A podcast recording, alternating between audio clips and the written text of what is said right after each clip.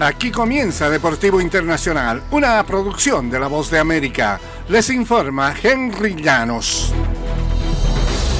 David Rubinstein, cofundador del Carlyle Group, ha llegado a un acuerdo para comprar los Orioles de Baltimore en 1.725 millones de dólares, según eh, se ha eh, originado. Rubinstein eh, de Baltimore asumirá como dueño controlador del equipo y ha integrado un grupo de inversión que incluye a Michael Arughetti, cofundador de la empresa Ares.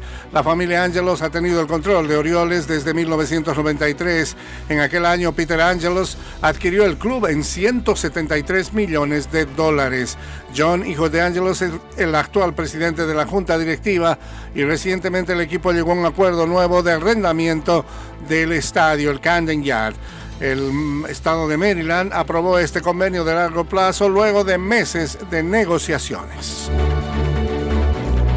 Y en el baloncesto de la NBA, Stephen Curry vuelve al fin de semana del juego de estrellas de la NBA. Sabrina Ionescu lo estará esperando. El duelo de disparos que ambos deseaban se ha vuelto oficialmente en realidad, según anunció la NBA. La confrontación Stephen vs Sabrina se llevará a cabo como parte de la noche previa al Juego de Estrellas el 17 de febrero en Indianápolis. Curry, líder histórico de la NBA en triples, enfrentará a la reina actual de los disparos de tres puntos en la Asociación Femenina. Ionescu es además poseedora del récord de triples en una sola campaña. El escenario Está listo, hagamos esto, publicó Curry en redes sociales. Ionescu respondió simplemente, vamos. Este duelo se ha venido cocinando durante meses. El jueves se le colocó un micrófono a Curry durante el partido de Golden State ante Sacramento. Esto permitió conocer la conversación que decía, pienso, debo retarla, decía Curry a su amigo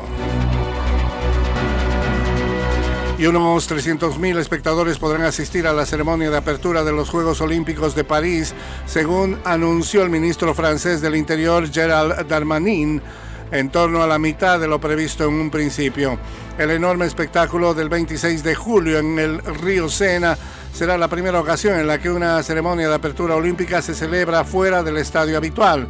También implicará un enorme despliegue de seguridad con decenas de miles de policías y soldados. Los deportistas serán conducidos por el corazón de la capital francesa en barcos por el Sena en una ruta de 6 kilómetros.